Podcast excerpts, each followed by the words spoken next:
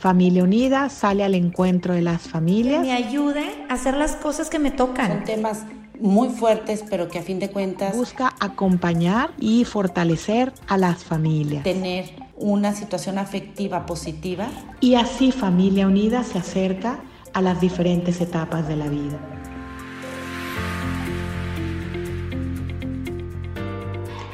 Bienvenidos a este podcast acompañándote en tu vida de Familia Unida. Soy Fabiola Jiménez, consagrada del Reino Christi, y colaboro como terapeuta familiar en el Centro de Consultoría de Familia Unida en la Ciudad de México. Quisiera invitarte a hacer unas reflexiones en torno a la conclusión del año dedicado a la familia, a la cual nos ha invitado el Papa Francisco y que este 26 de junio concluye en la ciudad de Roma con un Congreso Mundial por las Familias. Si yo te digo la palabra familia, me gustaría que te que te des tiempo para que se te venga una imagen a la mente. ¿Qué imagen se te viene a la mente? ¿Qué, fotografía? Estoy casi segura que es la foto de tu familia. Y, y me imagino que también es en un momento en el cual están todos felices, donde no falta nadie y donde seguramente están en casa. Es una imagen en su hogar, ¿no? El momento y el lugar más propio que les hace ser familia. Y partiendo un poquito de esta realidad, que es lo más común a todos y que de alguna forma es lo que nos identifica a todos como familia, como el concepto más generalizado, quisiera proponerte algunas reflexiones em, y le voy a ir poniendo nombre en torno a lo que es el hogar, a lo que es la casa, a lo que constituye los elementos de una familia. Pienso que para toda casa lo más importante o de lo más importante es una buena cimentación, ¿verdad? El que haya eh, pues una base sólida en la construcción de la casa. Y los doctores Gottman, cuando desarrollan la terapia de pareja, nos sugieren dos columnas, dos pilares de esta construcción, que la verdad me las quiero apropiar porque me parecen muy acertadas. Estos dos pilares para la construcción, la cimentación son la confianza y el compromiso. La confianza la relaciono más con la figura materna, ¿verdad? Em, el psicólogo Bonley desarrolla esta teoría del apego y habla como, em, pues efectivamente la madre es la que comunica la seguridad, la confianza al, pues al niño, a su hijo. Y bueno, la confianza no se impone, la confianza es un proceso, se va fortaleciendo con el tiempo. La confianza también es recíproca, o sea, genera confianza, pero da confianza. La confianza eh, pues incluye que haya autoconfianza, es decir, yo puedo confiar en ti porque confío en mí. Pregúntate, si no puedes confiar, ¿acaso será porque no confías en ti mismo? ¿Cómo está tu propia autoconfianza? La madre efectivamente es la portadora de la confianza. Y em, me gusta pensar también en el otro pilar, el compromiso, que se lo otorgamos, se le puede otorgar sobre todo a la figura paterna. La seguridad, la estabilidad, el todo va a estar bien, la aporta más bien esta figura paterna, el papá. Si tú eres papá, eres mamá, reflexiona sobre estos dos pilares, que es importante que entre ustedes esté muy fuerte este vínculo, esta cimentación, porque esto lo van a generar como sólido en la construcción de su casa, de su familia. Ahora, las paredes. Como paredes, bueno, pueden haber muchas. Realmente, eh, pues ahora sí que tanto como arquitectos la imaginación les dé. Eh, voy a sugerir algunas que son más bien sugerencias pero eh, me gustaría que tú pienses en tus propias paredes de tu familia. ¿Cómo están esas paredes? ¿O cuál agregarías? ¿Cuál quitarías? Y las paredes, pues lo que deben dar es esta contención emocional, este cobijo, este amparo, este sentido de pertenencia. Una de ellas podría ser el diálogo, la comunicación. Es un elemento básico como pared que debe estar muy bien construido, que implica obviamente escuchar, que implica no solo demandar y decir necesidades particulares, sino, como les digo, así como la confianza de ida y de vuelta, escuchar, acoger, eh, llegar a acuerdos, que seguramente implica conflictos, pero es cómo resolvemos los conflictos, cómo nos comunicamos. No hay problema en que haya conflictos, el punto es cómo se solucionan, cómo aprendes a decir son conflictos que tienen solución o que no tienen solución. Y si ya son temas eh, pues eternos, perennes, pues no ir tras ellos, simplemente aceptarlos. Pero para ello implica ajustes, acuerdos en esta comunicación, diálogo. Otra pared puede ser pues un paso más adelante, ¿verdad? La comprensión mutua, la aceptación justamente de pues de, de nuestros momentos débiles, vulnerables, este habernos mostrado como nuestro talón de Aquiles, ¿verdad? Este haber llorado juntos, haber sufrido juntos.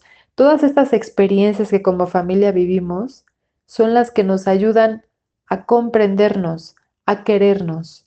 Entonces, eh, conocernos y mostrar nuestra debilidad es base, básico para poder comprendernos, amarnos, permitir esa influencia del otro sobre ti.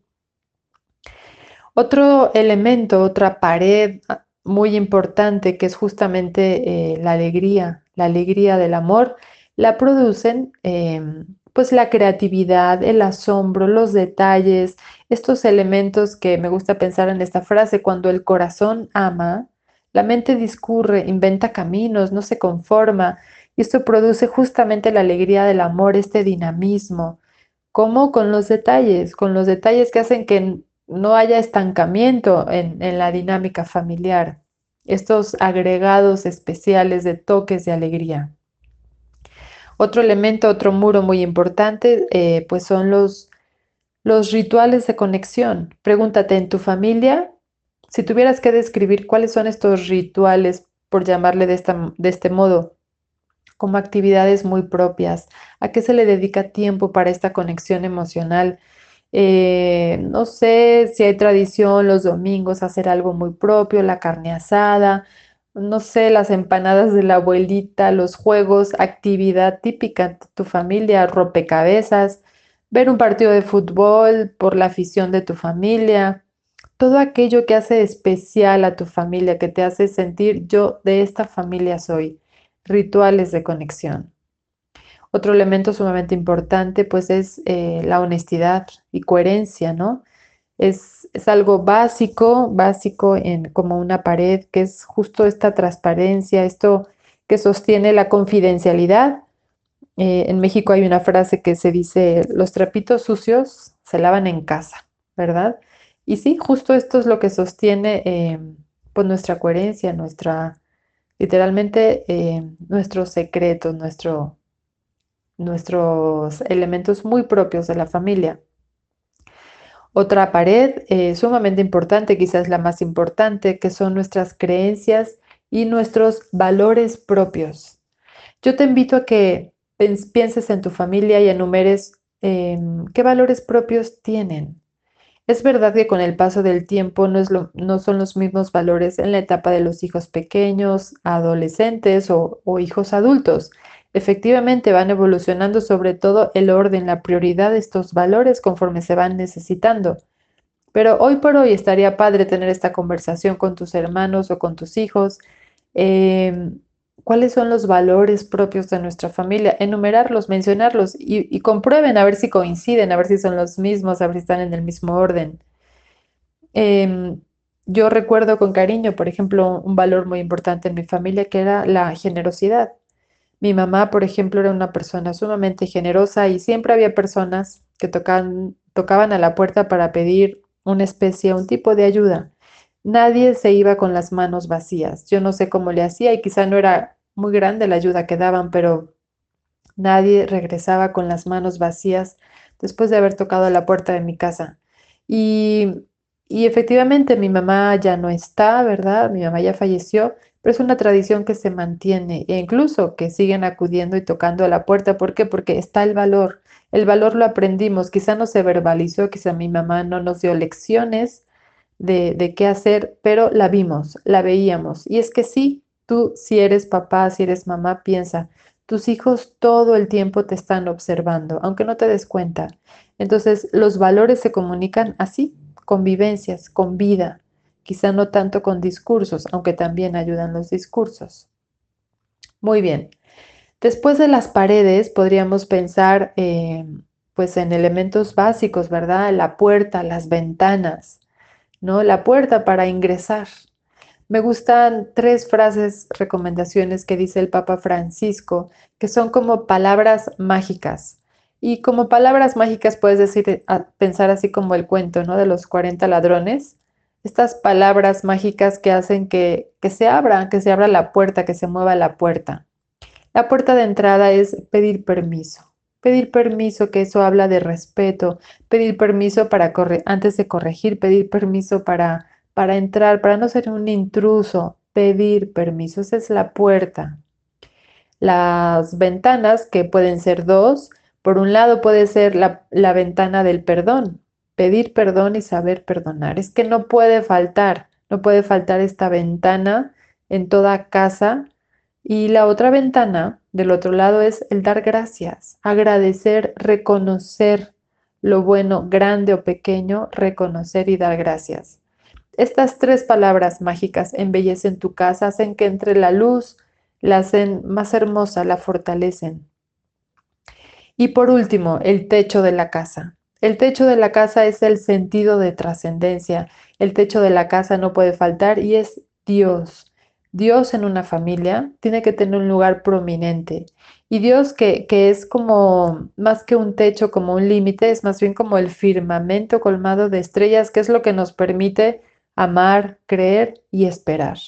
¿Y cómo hacer presente a Dios? Hace poco escuchaba el testimonio de, de un matrimonio, una familia que decía, en nuestra familia teníamos muchas dificultades hasta que aprendimos a ponerle a Dios un lugar especial, a ponerlo en el centro.